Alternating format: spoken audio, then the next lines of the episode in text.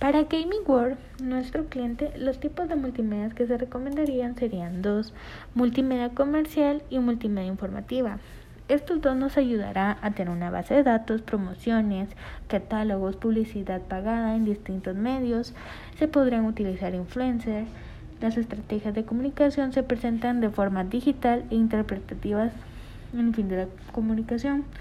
Se adquiere para determinar un producto. También utilizaríamos multimedia informativa porque este se podría utilizar para brindarle información a nuestros clientes, noticias en prensa, pero sobre todo en revistas. Hacer anuncios comerciales para la televisión, hacer publicidad en diarios.